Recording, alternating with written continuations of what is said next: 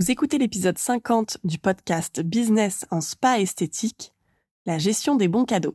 C'est le 50e épisode de ce podcast et avant de commencer, je voulais remercier tous nos auditeurs et auditrices de nous écouter et de partager ce podcast autour de vous. Je vous avoue que je m'attendais pas à un tel succès.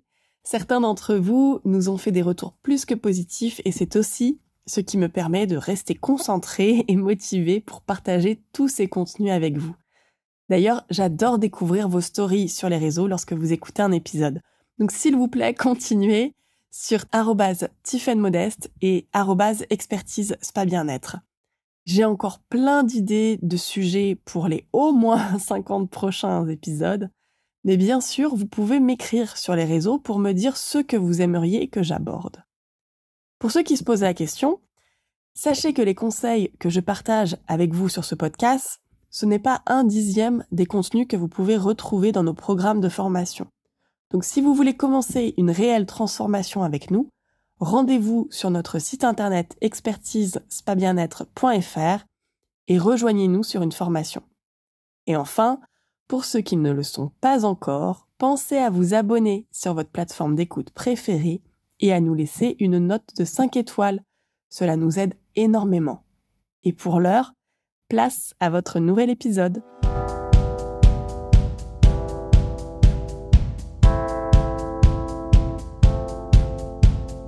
Bonjour et bienvenue.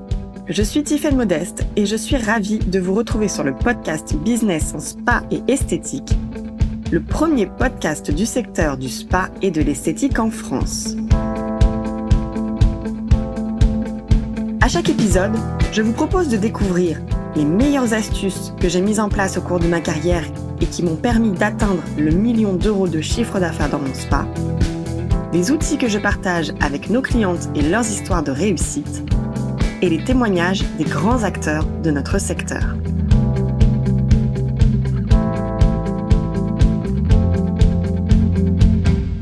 Cette semaine, j'aborde avec vous un sujet qui est certes de saison, puisque à l'heure où nous diffusons cet épisode, nous sommes en plein mois de décembre, mais qui, au-delà de cet effet saisonnier, est un sujet central dans la préoccupation des gérants et managers de centres, ce sont les bons cadeaux.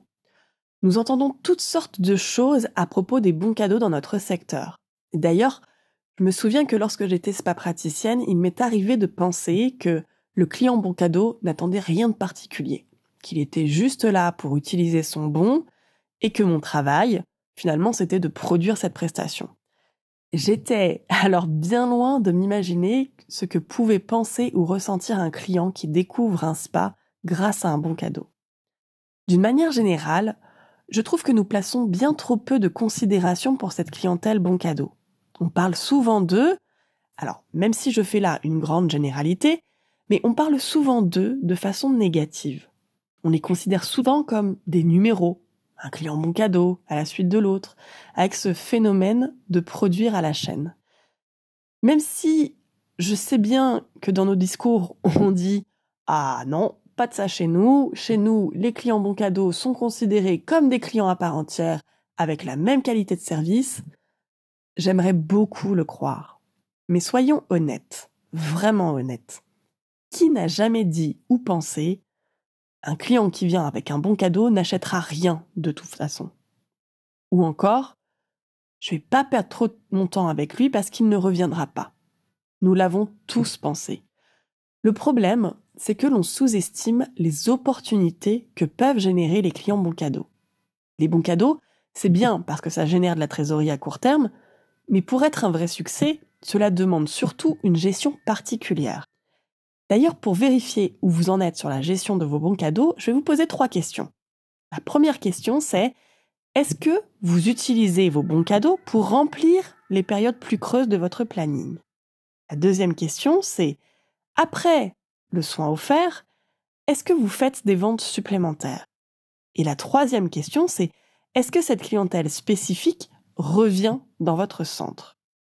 Si vous avez répondu non à au moins une de ces trois questions, c'est que vous avez une vraie stratégie à mettre en place dans votre gestion de la clientèle des bons cadeaux. Et si on ajoute à ces trois questions trois points supplémentaires, c'est-à-dire numéro un, la quasi-absence de présentation de vos offres complémentaires à cette clientèle bon cadeau, soit par manque de temps ou par manque de support attractif pour le client. Deuxième point, le manque de conseils pour établir un programme de soins sur le long terme avec votre client bon cadeau. Et troisième point, la création d'une fiche client au lieu de deux fiches clients comme c'est le cas dans la plupart des centres, eh bien on obtient un répertoire complet de clients potentiels jamais rentabilisés, du temps perdu et des opportunités de vente manquées. Et ça, ce n'est pas l'effet recherché, n'est-ce pas? Mais les vrais problèmes opérationnels se posent pour les centres dans lesquels la part du chiffre d'affaires des bons cadeaux dépasse les 20% du chiffre d'affaires total du centre. Je sais que dans certains centres, la part de ces bons cadeaux peut même atteindre plus de 50% du chiffre d'affaires total. C'était d'ailleurs le cas dans un des spas dans lesquels j'ai travaillé.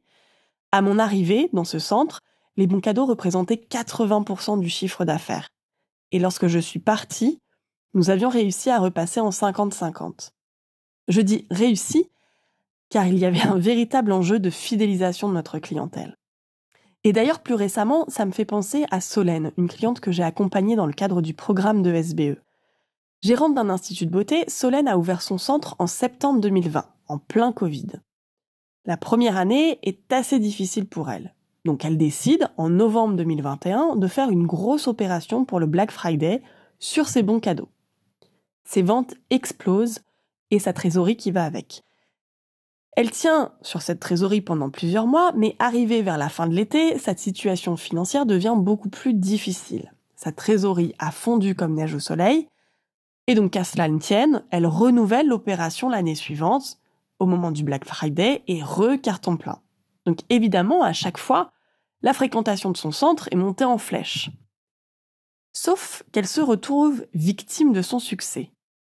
Résultat des courses, en deux ans, les bons cadeaux représentent plus de 40% de son chiffre d'affaires avec plusieurs conséquences. Alors certes, des dizaines de nouveaux clients, des week-ends toujours complets en rendez-vous, un meilleur taux de remplissage en journée la semaine, mais malheureusement, et surtout, des clients fidèles qui ont finalement arrêté de venir, une baisse d'un point de sa note d'avis Google, une équipe qui est démotivée et moins de ventes de produits. Donc c'est véritablement le danger si la majorité de votre chiffre d'affaires repose sur la vente des bons cadeaux. Non pas que vous devez arrêter ou limiter la vente de bons cadeaux, mais vous devez optimiser leur gestion, tant d'un point de vue financier que d'un point de vue marketing. En effet, au niveau du marketing, si votre chiffre d'affaires bon cadeau est assez conséquent dans votre chiffre d'affaires total, cela vous oblige chaque année à avoir une stratégie d'acquisition de notoriété qui soit très forte pour vendre ces quantités phénoménales de bons cadeaux. Et quand on sait qu'il coûte beaucoup plus cher d'acquérir que de fidéliser un client, qu'un client fidèle dépense plus qu'un nouveau client, eh bien vous comprenez qu'on a tout intérêt à considérer ces informations si l'on recherche la pérennité de son entreprise. Donc pour vous qui êtes dans cette situation, de part importante de votre chiffre d'affaires bon cadeau dans votre chiffre d'affaires total du centre, je sais par expérience que vous faites probablement au moins une de ces trois choses. Première chose, vous ne gardez pas assez de place pour les clients payants de dernière minute. Deuxième chose, vous ne proposez pas systématiquement le rebooking à tous vos clients bon cadeau. Et troisième chose, vous n'avez pas défini de stratégie de vente complémentaire. Le résultat, eh bien, vos clients payants sont frustrés de ne pas trouver de créneau libre, votre centre accumule les mauvais avis, votre équipe est stressée par des échanges téléphoniques désagréables, votre trésorerie stagne et vous avez peut-être même l'impression de travailler pour rien en voyant les clients bons cadeaux ne jamais revenir. Au final, les bons cadeaux peuvent devenir une véritable épine dans votre business.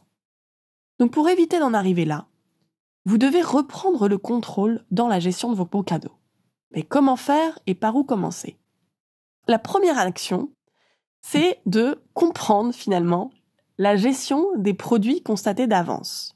Donc d'un point de vue de rentabilité, sachez que le bon cadeau ne rentre dans votre chiffre d'affaires qu'au moment de sa consommation et non au moment où vous le vendez.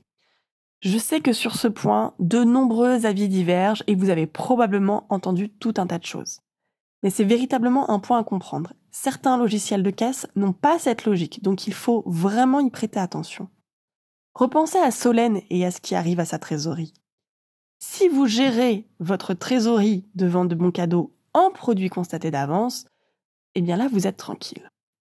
Deuxième action, c'est calculer vos capacités maximales de production pour connaître précisément le nombre de bons cadeaux restants à consommer qui sont encore dans la nature versus le nombre d'heures de prestations dont vous disposez, avec le nombre de personnes dans votre équipe, le nombre d'heures où elles sont présentes, etc.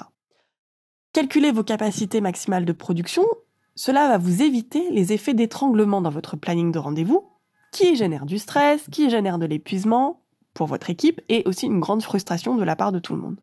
Sans parler encore une fois des méfaits que cela peut avoir sur votre trésorerie si vous ne managez pas les plannings des rendez-vous de bons cadeaux. Action numéro 3, définir des procédures claires et spécifiques à la gestion opérationnelle des bons cadeaux. Ça veut dire quoi? Ça repose sur quatre points. Le premier point, c'est Vérifiez la validité de vos bons cadeaux et la mise à jour de vos conditions générales de vente. Je sais que beaucoup de centres ne sont pas en règle sur leurs conditions générales de vente et d'utilisation des bons cadeaux. Donc vérifiez et verrouillez ça. Deuxième point, veillez à la rentabilité de votre planning de rendez-vous client en définissant un nombre d'heures maximal de créneaux bons cadeaux par jour et par praticienne. Troisième action, Pensez à la qualification de votre fichier client bon cadeau. Pour un bon cadeau vendu, vous devez avoir deux fiches clients. Une fiche au nom de l'acheteur et une fiche au nom de l'invité. Ce qui vous permet de proposer des communications spécifiques à un fichier client acheteur de bons cadeaux et des communications spécifiques à un fichier client consommateur de bons cadeaux. Point numéro 4 un système de relance pour les bons cadeaux arrivant à expiration. Le fait d'avoir dans vos procédures ce système de relance, cela vous évitera les clients mécontents de ne pas pouvoir utiliser leurs bons cadeaux périmés. Alors, vous me direz probablement, oui, mais si les clients n'utilisent pas leurs bons cadeaux, c'est tout bénef pour nous. Sur le papier, oui, mais de mon point de vue, c'est une opportunité ratée d'avoir un client fidèle dans votre centre. Donc je préfère mille fois que vous considériez qu'un bon cadeau utilisé, c'est une opportunité de plus de transformer ce client bon cadeau en client fidèle. Enfin, la dernière action par rapport à la gestion de ces bons cadeaux, c'est créer un parcours client bon cadeau spécifique. Oui, mais là, vous me direz encore, mais si nous devons considérer nos clients bon cadeau comme des clients à part entière, pourquoi faire une différence? Eh bien, tout simplement parce que les motivations de vos clients bon cadeau sont différentes de celle des clients qui payent et qu'il vous faut du coup travailler des discours vraiment spécifiques de prise en charge. Donc si tous ces points ne sont pas encore validés ou optimisés dans votre centre et que vous voulez vous assurer d'avoir les bons process et la bonne stratégie pour gérer vos bons cadeaux, je vous invite à commander votre accès au cours que j'ai donné qui s'appelle La gestion des bons cadeaux et qui est disponible sur notre site expertisespabiennet.fr. Je partagerai avec vous le lien pour commander votre accès à ce cours dans les notes de cet épisode. Eh bien, vous voilà désormais prêt à optimiser la gestion de vos bons cadeaux pour en saisir toutes les opportunités et pérenniser cette activité. Je vous retrouve donc la semaine prochaine pour un nouvel épisode. Si vous aimez le podcast Business en Spa et Esthétique et que vous aussi, vous voulez upgrader votre centre, je vous invite à nous retrouver sur le site expertise spa bien-être vous pourrez y retrouver mes articles et ressources gratuites et faire le test en ligne quel parcours de formation est fait pour moi. N'oubliez pas de vous abonner au podcast dans votre plateforme d'écoute et de nous partager votre avis. Cela nous aide énormément. Merci et à la semaine prochaine.